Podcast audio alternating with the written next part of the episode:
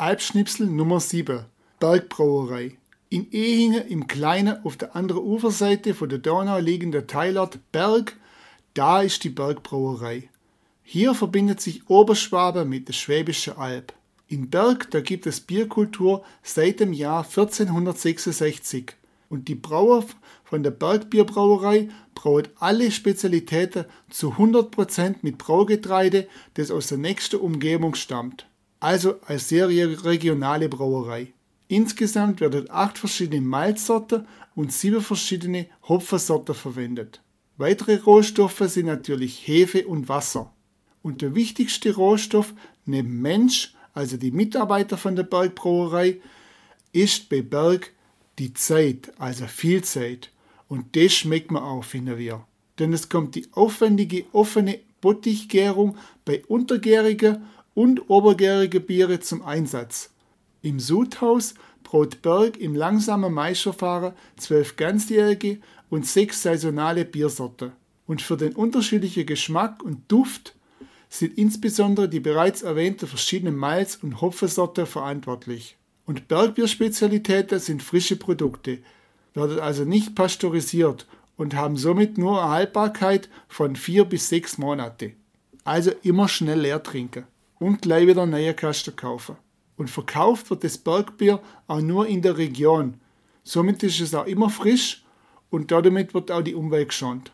Und am umweltbewusstesten ist man dann, wenn man das Bergbier direkt in Berg trinkt. Und das natürlich mit einem Besuch in der gemütlichen Traditionsgaststätte in der Brauerei verbindet. Und da gibt es auch herzhaftes Vesper, zünftige Mahlzeiten und einfach eine gemütliche Atmosphäre. Und außerdem gibt es auch noch Brauereilädele, in der man Geschenke für sich und andere shoppen kann. Und dann auch noch einen Bierkeller, das ist so eine Art Getränkemarkt und da kann man für normale Getränkemarktpreise auch einen Kasten Bier kaufen. Die Anreise nach Berg, die kann auf verschiedene Arten erfolgen, zum Beispiel mit dem Wohnmobil, denn das kann man dann auch direkt bei der Brauerei auf der eigenen Wohnmobilstellplatz mit vier Stellplätzen parken. Mit dem Fahrrad Berg verleiht auch nämlich der äh, sogenannte Bergbiertour ihren Namen.